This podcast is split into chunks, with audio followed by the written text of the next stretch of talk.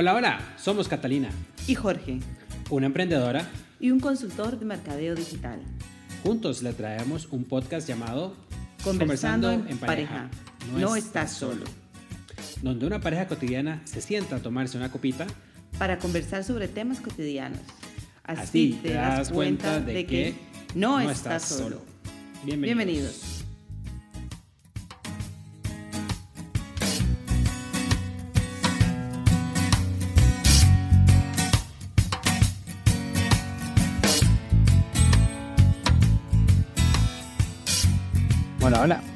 Hola, hola. Bienvenidos a otro nuevo episodio de nuestro podcast llamado Conversando en pareja. No estás, Paul. y bueno, un gusto saludarlos otra semana más en otro episodio más. Este, aquí pues para contarles un poco de, de por lo que hemos pasado, en lo que, nos ha, que hemos hecho, que no hemos hecho, que nos gusta, que no nos gusta. Pero bueno, empezando con lo primero. Salud.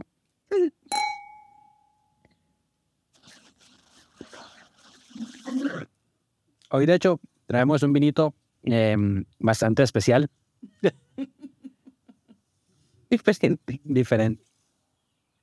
Es un, es un vino eh, que le llaman vino naranja, eh, que es realmente es como un, como un vino blanco eh, que ha, ha sido macerado cierto tiempo con las cáscaras o las pieles de, la, de las uvas y pues bueno, eh, hace que se turbie un poquito y, este, y pues de un, un color como eh, naranjoso. Eh, este en especial tiene toques bastante cítricos. Se llama Aus. Es de un, de un, de una, de un pequeño viñedo en Cataluña. Y este es una una bodega que se llama Alta Alela, que pues al parecer es como un proyecto familiar, entonces eh, pues tienen como, ah, le ponen con mucho cariño a sus, a sus, diferentes vinos. Este pues me parece a mí, para ser un blanco, pues bastante cítrico. Vos decís que sabe como a... a veces a toronja. Un a toronja, bueno. Es que de estos no he probado muchos, tengo que confesarlo, lo, tú los probaste primero que yo. Y eh, no, no tengo mucha experiencia al respecto. Es muy interesante el tema de que sea naranja, que cuesta, no sé si es que cuesta conseguirlos o no son tan populares. De muchos, sí, de muchos, sí. Entonces no, no, uno no se acostumbra, pero digamos, mi primera impresión a la hora de probarlo fue como me sabe a, toronja, entonces eh, hasta como amarguito, nada relacionado con una con un vino de los que estoy acostumbrada, pero es eso, la falta de costumbre. Sí, también es que, bueno, por, mirando un poco más, las uvas son dos uvas que yo tampoco nunca había eh, escuchado, que se llama panza blanca y panza rosada. Yo aquí tengo una panza, pero no creo que haga vino. Este, entonces, pues sí, es, es, es interesante. Este es del 2021, que al parecer fue una buena añada para ese tipo de vinos. Pero bueno, es un nuevo, es un nuevo mundo que eventualmente vamos a, a descubrir. Y bueno, y ojalá que tal vez se enfríe un poquito y la segunda copita baje un poquito mejor.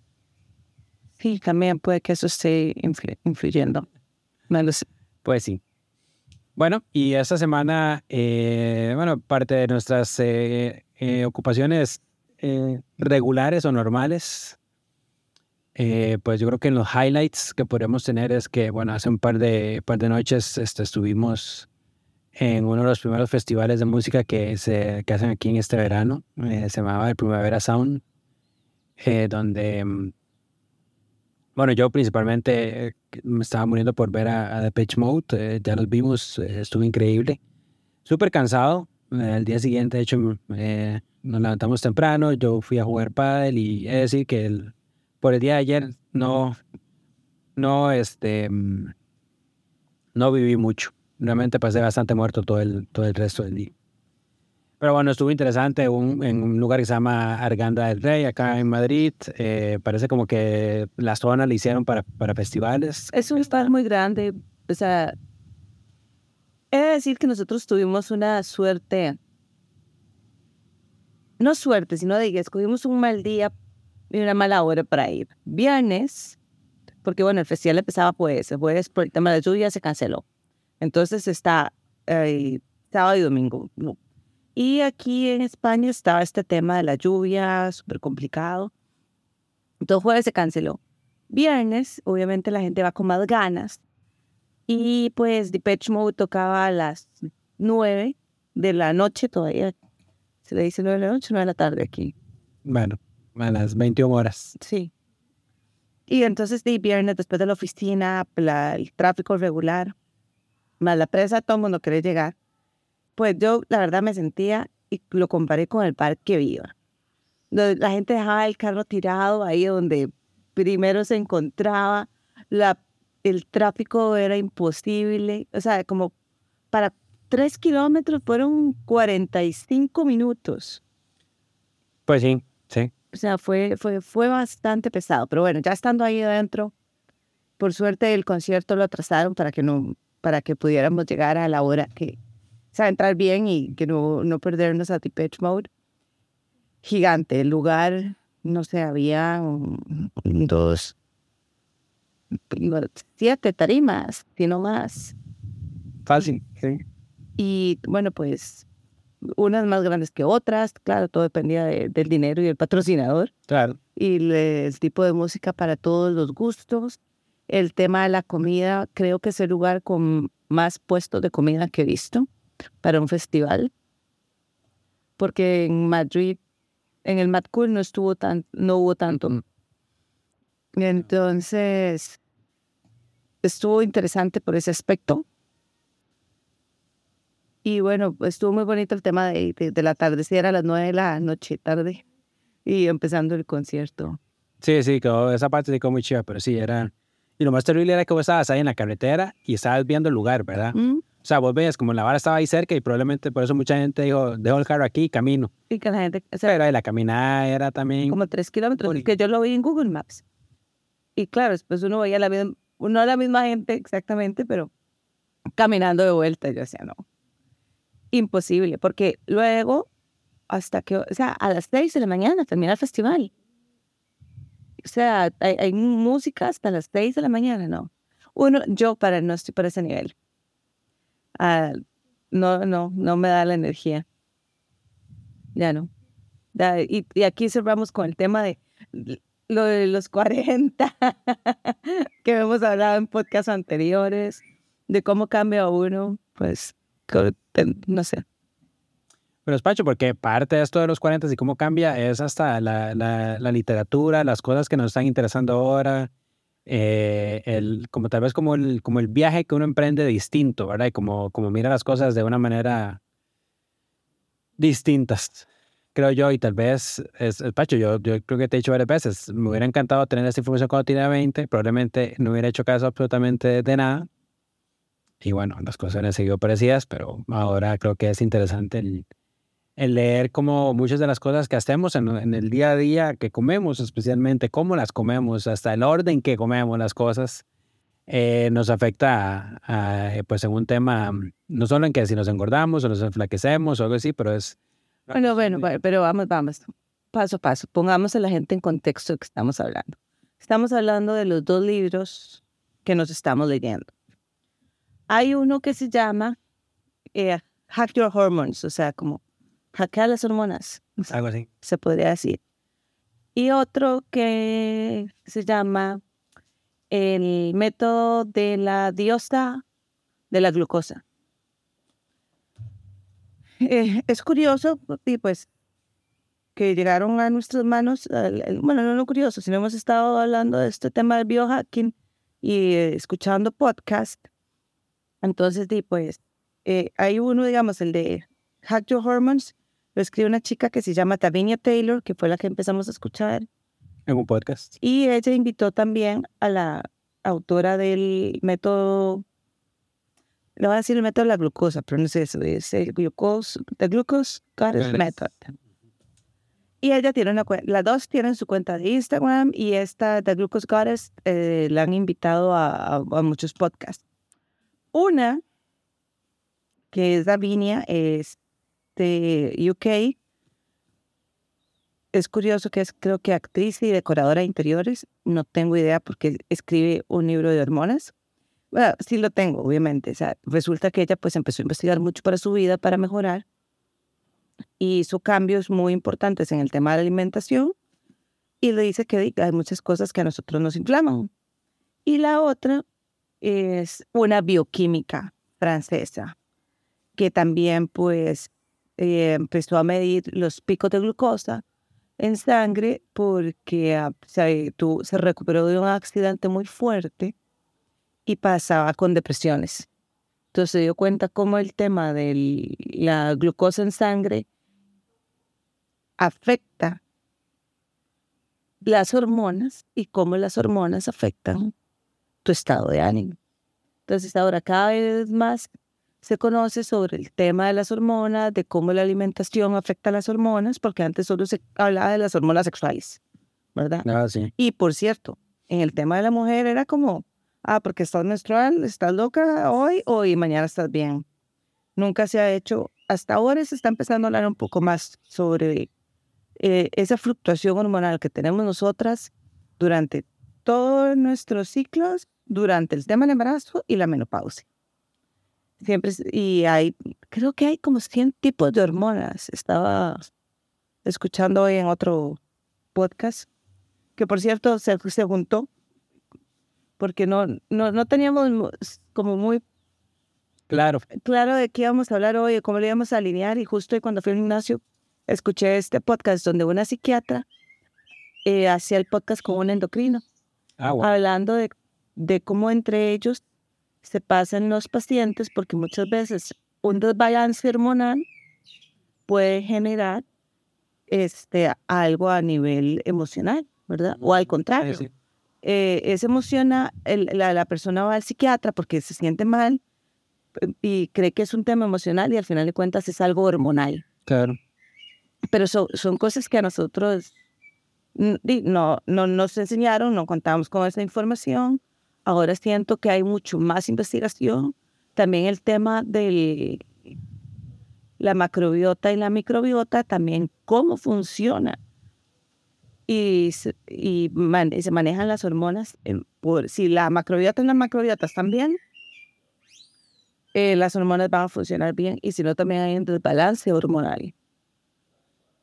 No, y es interesante también el, el, el punto de que mm, eh, cómo afecta eh, o cómo, cómo, cómo de hecho se están reescribiendo ciertas de las cosas que antes pensábamos que no tenían nada que ver y ahora hoy en día pues, pues sí tiene mucho que ver. De hecho, eso, volviendo a lo de la glucosa, eh, ya en muchos países el, el Alzheimer se está cambiando el nombre a diabetes tipo 3, 3, porque resulta que era simplemente muchos eh, picos de, glucosa que llegaban a un punto que empezaban a afectar eh, las conexiones con, en, el cerebro, ¿verdad? Y empezaban a generar un montón de cosas que eh, pues, te, generan Alzheimer, ¿verdad? Pero es, increíble cómo, pues, sí, cómo no manejar lo que estás comiendo, cómo te lo estás comiendo, y lo que lleva lo que te estás comiendo, pues puede generar en un montón de cosas, ¿verdad? Y cómo esto, pues, estos picos de, glicémicos eh, pues puede hasta disparar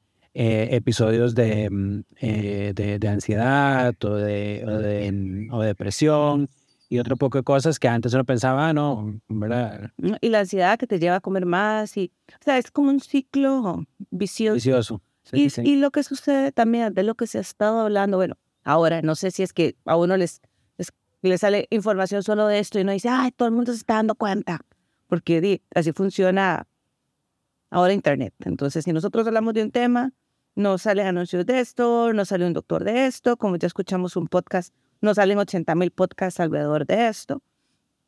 Y, no, hay varios médicos hablando al respecto. Entonces, nosotros aquí nada más estamos comentando la información que hemos escuchado, adquirido, que nos parece valiosa no tenemos aquí la autoridad para decir qué tan cierta. Sí, no, para nada, para nada. O es, o sea, es, aquí comentamos.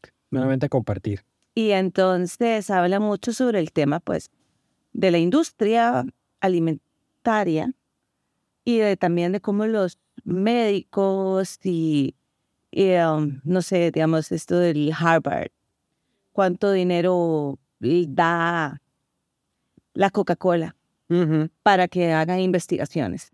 Entonces, hace muchos años, miles, o sea, cuando empezó todo este tema light diet, era de que no, que las, o sea, nunca nadie habló de que si los carbohidratos eran malos, que la comida procesada era mala, no, no, no, todo lo contrario. Empezaron a decir que lo que normalmente el ser humano comía, porque era de, pues lo que se producía en casa, que la mantequilla, que la carne, que los huevos, o sea, todo lo que era como lo, lo básico de la dieta del ser humano cuando, pues, eran, se, se asentaron, eh, era lo malo. Sí, O sea, que lo malo era la grasa. Y empezaron a venderse un montón de productos procesados y todo empaquetado. Todo este tema de los aceites vegetales, que ahora más bien, sí, por lo que hemos leído, son un poco tóxicos. Y entonces ahora se dice que no, que hay que volver de vuelta A lo primitivo. al, al- que la grasa está bien, que la mantequilla está bien, que los huevos está bien. El mal, Excelente, por mí excelente. lo malo de la leche es no la leche en sí, sino lo que se le ha hecho a la forma que se ha industrializado, Y Cómo crecen las vaquitas. el cómo crecen las vacas y todo esto. Entonces, pues, más o menos de eso van uno de los libros que leemos y de los podcasts que escuchamos. Así que ya saben, a comer grasito. y de la parte de la importancia de ma- ma- manejar los picos glicémicos. No, y despacho, porque yo me sentía mal, yo me acuerdo, chamaco, bueno, no sé, no sé vos, qué, qué, digamos, a mí es que el desayuno siempre ha sido como mi comida favorita, y en un momento me sentía mal porque era tanto esa vara de, del tigre Tony, ¿verdad? Y que, que cereal, Quiero suponer con leche y todo, y yo decía, pero es que exactamente, eso a mí no, no me, no me satisface, yo quiero huevito, quiero pinto, quiero pan, quiero queso, todo eso, ¿verdad? Y de, pues al final de cuentas, de nuevo, de hecho contaban en algunos de los podcasts esos que de, simplemente era tanta la cantidad de dinero que en ese momento este, la Kellogg's este, le daba a la FDA que al final de cuentas salían con el mensaje de que tu desayuno nutritivo era comer, era comer cereales. ¿Verdad? Y de, pues ahora resulta que, de hecho, esta, la, la Glucose Goddess dice que pues el desayuno dulce es de las peores cosas que uno puede hacer.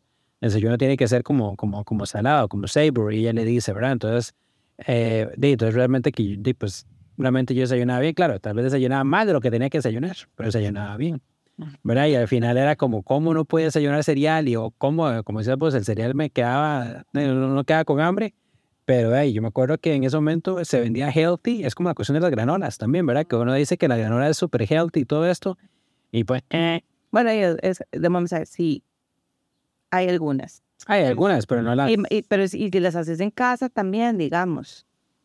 Porque también tiene que ver mucho el aceite que se está utilizando. Ah, para tosar las... Los... Uno, solo uno me he encontrado que utilice aceite de oliva, que es el único aceite vegetal que recomiendan. Creo, creo que el de coco y el de aguacate también, pero digamos, los que no recomiendan son como los de semillas. Sí, porque es que eso... Canola. La oliva viene del fruto, el coco viene del coco en sí, el de aguacate viene del- de, la, de la fruta en sí. Entonces, pero es diferente, pero sí, todo lo que es de, de girasol, de, de soya, em, hay uno de, em, eh, ah, pues es que no me salen los nombres en español, eh, linaza creo, eh, bueno, hay- todos los que vengan de alguna semillita chiquitita que no la venden porque... Utilizan más químicos a la hora de más químicos, sí. blanquearlos, entonces y también el exceso de químicos es, malo. Bueno, y- y nos vamos a otro extremo que también se supone que es saludable, el famoso vegano, Ah, sí. que entonces sí, el vegano para poder, este, pues a- darle mantenimiento a algunas cosas, en este caso al vino, ¿no? ya lo habíamos comentado, ¿verdad? No, lo del vino vegano yo creo que no lo habíamos hablado. Ok, que nos contaron, eh, pues un sommelier bastante interesante, de que cuando uno ve un vino que dice vegano, es que hay una parte de la clarificación del vino que se hace con clara de huevo. Y estos vinos veganos los hacen con químicos. Entonces, al final de cuentas, el vino vegano pues, pasa un proceso más químico que un vino normal. Y el exceso de químicos, o sea, que no está mal, porque al final de cuentas todo nuestro sistema y nuestro cuerpo es una cuestión química, Pero todos estos químicos añadidos son innecesarios.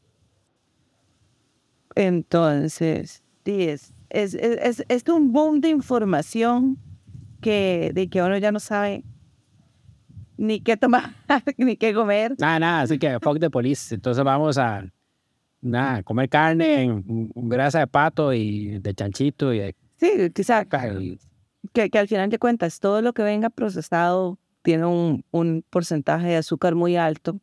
No, aunque no diga azúcar, sí viene Sí, sí.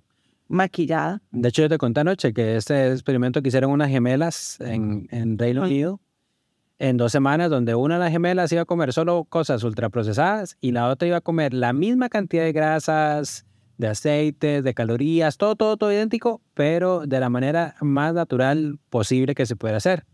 Y de, a- apar- después de dos semanas, la que comió ultraprocesados aumentó un kilo y tenía niveles altos de azúcar y de colesterol, mientras que la que no, eh, más bien bajó un kilo. Entonces ya con solo eso, o sea, y eso eh, uno dice, ah, es que ma, la otra comió más calorías y todo eso, pues según el estudio era que la misma, eh, la misma ingesta calórica para ambas. Y que bueno, de hecho hasta las calorías, yo me acuerdo, ¿te acuerdas de aquel doctor que era, que el doctor, eh, que él dice que era gordo, pero después se dio cuenta de cómo las calorías hasta es imposible de medir Así de una manera... lo que hay Ay, que medir son macronutrientes. Pero que eso es algo que también está saliendo ahora. Y digamos, Sí, sí. tanto es que el, el, la- el labeling, de las etiquetas de la comida, pues hubo tanto boom por el tema de las calorías que oh, todo ahora tiene que traer calorías, que inclusive hay ciertos menús en algunos restaurantes ah, que te con- que te viene con, con la información de, de las calorías. Y que, pero, ahora lo que se dice es que las calorías no importan, que realmente lo que importa son los macronutrientes. ¿Qué quiere decir? Cuánto tiene proteína, cuánto tiene grasa, cuánto tiene carbohidrato. Eh, claro, no creo que eso lo, de momento no ha avanzado tanto este tema de macronutrientes como para que lo empiecen a poner en, en las etiquetas. Sí, no mucho, pero también, sí, porque eso yo creo que es lo, como lo más normal. Esto lo que decía era que mucho depende del cuerpo, del momento en que esté, la condición, un montón de Todo el factores. tema de las calorías siempre ha sido aproximado. O sea, ¿cuántas calorías entran? ¿Cuántas calorías salen? Es aproximado. Hace, hace como dos años no nos contábamos calorías, ¿verdad? Era como así, súper estricto y realmente, no, o sea, lo que decía este que había un 20% de, de desviación de más o menos a lo que uno contaba. Claro, Entonces, no, y, lo que, y lo que también el doctor decía era que un plato no se puede saber exactamente cuántas calorías tenga, sino es como que se descompone en un laboratorio y aunque uno replique ese plato exactamente, no sé, igual. no va a tener, o sea, pero exacto, es un más menos 20%, o sea, entonces, yo no creo que sea como tan significativo ese 20% en las 2.000 calorías que recomiendan diariamente, pero ahora se habla más de, ay, ahorita no recuerdo si es un gramo de proteína o 1.3 gramos de proteína por libra o por kilo, ya no sé, Ah, wow, voy a comer un montón, entonces. que como para mantener el músculo y todo eso. No, no, ahorita no me acuerdo cuánto es, pero creo que es 1.3 gramos por kilo del peso deseado. Sí, al final de cuentas, la, como la conclusión es de que em, antes, Come intuitivamente, ¿eh? No, totalmente. que tampoco, porque ahora tampoco es... No, porque ahí depende, si uno está ahí, pues tiene también episodios, pues uno puede comer intuitivamente y se está turugando de un montón de cosas, ¿verdad? No, es que también hay como otra tendencia que habla de eso, pero no me acuerdo porque qué era lo que estaban refutando de ese tema intuitivo. Ya no, ya lo tendremos que retomar en otro episodio, hablar de, de, pues, de- del tema intuitivo. Yo creo que al final de cuentas lo que el, el mensaje que me queda a mí es que cuando el hombre era cazador y, y unga unga, changa changa, bunga bunga, eh, tenía menos enfermedades, padecía menos cosas.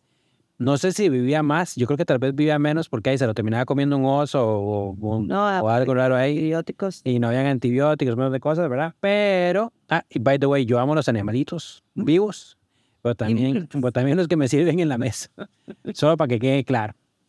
Em, y, y, pues bueno, al final de cuentas es, es interesante. Y es pacho, porque hasta uno decía que la cuestión de la sal también había sido una cuestión inventada, ¿verdad? Que los animales van a comer, de hecho buscan eh, fuentes de sal ¿verdad? Entonces no es tanto como que mm, la sal de...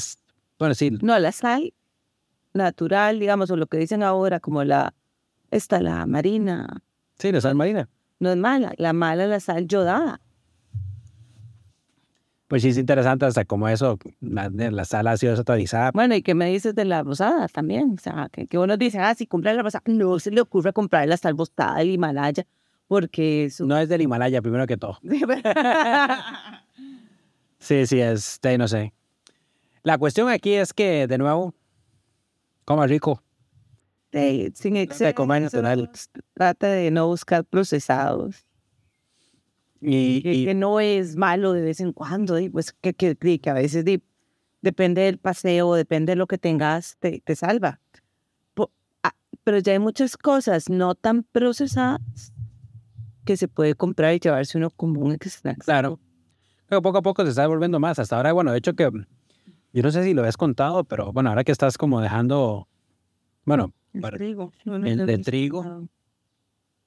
este, es interesante como yo, yo creo que hasta ahora, todos los lugares que hemos ido, ha podido haber una opción, obviamente, que el, de que el pan que te dan es sin trigo, de que los alimentos o los platos que uno pide, te los pueden hacer sin trigo. Es más, de hecho, en el, en el festival este donde comimos, había opción sin trigo, Sin gluten. bueno, sin gluten, lo cual, pues, este, es interesante. Claro, hace 20 años la cuestión hubiera sido muchísimo más complicada.